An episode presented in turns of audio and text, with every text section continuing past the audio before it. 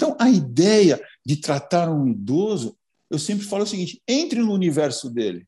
Veja como ele pensa, use o raciocínio deles. Então, se a gente não tiver essa habilidade mental de entrar no idoso, ver como ele pensa e agir conforme imagina, você imagina que ele vai fazer, você não vai conseguir ter aderência. Então, toda a nossa tecnologia não vai servir de muita coisa. Eu, eu tenho um sistema importantíssimo que, se que previne queda, que falou: olha, essa paciente é de risco, ela precisa tomar cuidado. Mas eu não consigo fazer a aderência dela. Para que serviu a tecnologia? A tecnologia Verdade. veio para mensurar as nossas opiniões. Aquela frase que você fala de Leonardo da Vinci, eu fiquei na cabeça hoje e não lembrei. Informação sem mensuração não é nada. Uhum. Então, então, o que, que eu preciso fazer com essas pessoas? Eu preciso mostrar a elas que elas têm condição de tomar conta da vida dela e preciso usar a experiência dela. Se eu conseguir fazer isso daí, é tranquilo. Entendeu? Olha, então, Fábio, é, sobre este assunto aqui, estava justamente conversando com os colegas ontem uh, de alguns aspectos, né? Que hoje, assim, a gente tem como ter muito conhecimento, sim, a gente sim. tem tecnologia que auxilia um monte de coisa, mas, afinal das contas, a única coisa que tem realmente valor e que dá valor às coisas são os relacionamentos humanos. Sim. E isso depende da parte emocional. Não tem Isso, eu, tu, é, e, e aí, so, sobre esta questão aqui, é, é, é, muito importante criar esta conexão com, com o paciente. E o paciente idoso é um paciente que tem uma conversa diferente Sim. que um paciente de 40 anos ou 50 anos, né? É, como uma criança tem é, também a conversa diferente, tá? Então, né, isso que tu colocou é realmente é, é, crucial, né? Porque tá. não adianta tu fazer todo o trabalho de reabilitação na tua sessão, é, passar um monte de dados para o paciente, para a família. Depois ele vai em casa. Não é nada. E aí descuida, aí não, não tem, né? Não tem o trabalho foi desperdiçado, afinal. Ó, eu tinha um consultório normal, você conhece meu consultório, aí em todos, eu tenho dois agora, que eu fiz, eu fiz o cantinho do café. A minha terapia é de uma hora, só que eu faço só 55. Ó, os últimos cinco minutos, eu não quero saber, nós vamos para o nosso canto tomar nosso café. A gente entra, eu ponho ela na poltrona, e sente, sirva um cafezinho para ela. Olha, o que, que você achou dos exercícios de hoje? Ai, Fabio, eu gostei desse. Mas aquilo lá foi difícil. Não, mas é difícil, porque se fosse fácil, você não precisa estar aqui. Você faz sozinho, você é uma pessoa independente. Então vamos praticar juntos, que nós vamos vencer. Daqui a pouco você vai ser bobagem para a senhora. Aqueles cinco minutos que eu dediquei somente ao emocional dela, vai me trazer uma adesão no tratamento, fora da normalidade. Porque assim, tem o cafezinho dela, tem a poltroninha dela, é um ambiente que é assim, assim, olha, eu vim aqui, trabalhei, mas ele quer saber o que eu achei do trabalho dele. Ele quer saber qual é a minha opinião. E eu falo, olha, a sua opinião é mais importante que a minha. Por quê?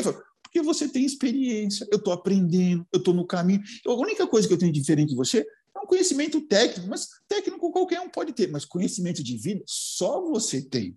Então, o que, que eu fiz? Eu mostrei que ela precisa porque eu tenho conhecimento técnico, mas o conhecimento de vida de quem é? Dela.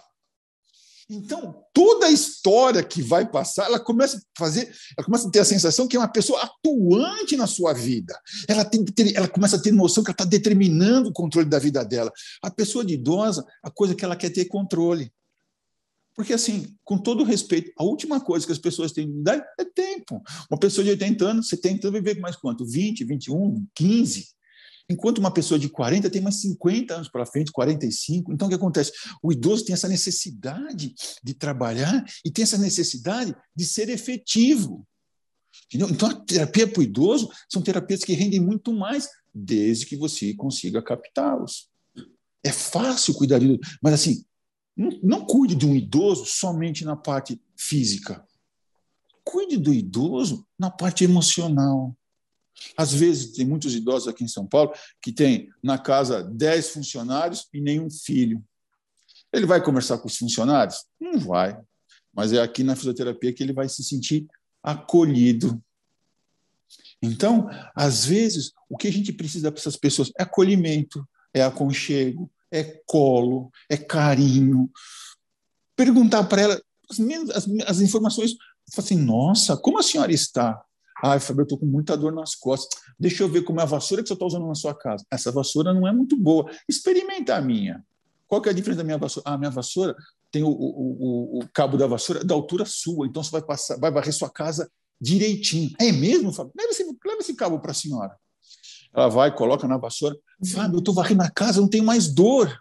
Que coisa boa! Quer dizer, o que acontece? Uma simples observação numa rotina dela que trazia uma dor de cabeça para ela, você resolveu simplesmente observando ela. Então, hoje, aqui em São Paulo, o que, que eu faço, Cristian? Eu vou nessas casas de material de construção, essas grandes de São Paulo, compro aqueles cabos para pintar parede, sabe? De rolo, que é, que é telescópico. Então, o que eu faço? Eu compro três, quatro, deixo no consultório. Ah, eu tenho dor. Experimenta meu cabo de vassoura. Mas quanto custa? Presente para a senhora. A senhora é uma pessoa maravilhosa, eu quero que só fique linda, porque essa vassoura, como só fica bonita? O que, que acontece com ela? Entendeu? Ah, Isso. Ah, ela, ela, ela se sente. Né? Ela se sente protegida, ela se sente é, ali, passa a ser o porto seguro dela. Olha, qualquer coisa que eu tenho, eu falo com ele, porque ele me obedece, eu, ele, ele não fica bravo comigo. Eu falo, só se alimentou hoje? Fábio, eu vou te contar um segredo. Eu falei, fala. É segredo, mas se é segredo, eu não vou contar. Eu comi pouquinho, mas eu falei para minha filha que não comi bem. Olha, eu não vou contar para sua filha, mas se a senhora continuar comendo assim, a senhora vai ficar doente. Se você vai ficar doente, ficar fraca, ou acontecer alguma coisa, a sua filha, eu vou me sentir responsável, porque eu não contei para sua filha, eu confiei na senhora. Olha a responsabilidade que você está dando em mim. Olha que coisa complicada. Se a senhora fazer isso comigo, como eu vou ficar com a sua filha? Eu vou ter vergonha na casa da sua filha. É, Fábio, então tá bom, eu vou voltar a comer. Quer dizer, eu não critiquei ela, dividi um segredo com ela e mostrei para ela que ela está me colocando em uma situação delicada frente à filha dela. Que um simples fato das pessoas comerem melhor vão resolver o problema. Mas partiu, tem que partir dela. Eu não posso falar, você tem que comer. Não, cara, vamos conversar, mas tem necessidade. Ah, Fábio, então tá bom. Então, tudo com o idoso é questão de você abordar, Christian. Se você souber Sim. abordar o idoso, você tem um paciente fiel e fidedigno para você para o resto da vida. E o idoso tem uma coisa fantástica. Tanto eu como você sabemos que a melhor propaganda é de boca a boca. Demora mais. Mas esse idoso é uma forma de repercussão sua fantástica.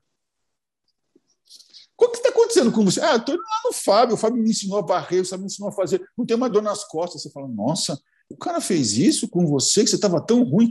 O que está acontecendo aqui em São Paulo é, eu chamo pós-pandemia, o final de pandemia, o que acontece? Essas pessoas estavam muito bem, essas vovozinhas que eu cuido, mas na pandemia elas foram isoladas em casa pelos familiares. E o que aconteceu? Elas faziam natação, elas faziam ginástica, elas faziam taiso, faziam as coisinhas do dia dela, não tinha dor com a pandemia, elas ficaram trancadas em casa. Imagina uma pessoa idosa trancada num apartamento, não importa o tamanho, se é pequeno ou é grande, ela está trancada. O universo dela se fechou. Ela passou a ver o mundo através de uma parede ou de uma tela de celular. Ela vai ter perspectiva de vida, Cristian? Não.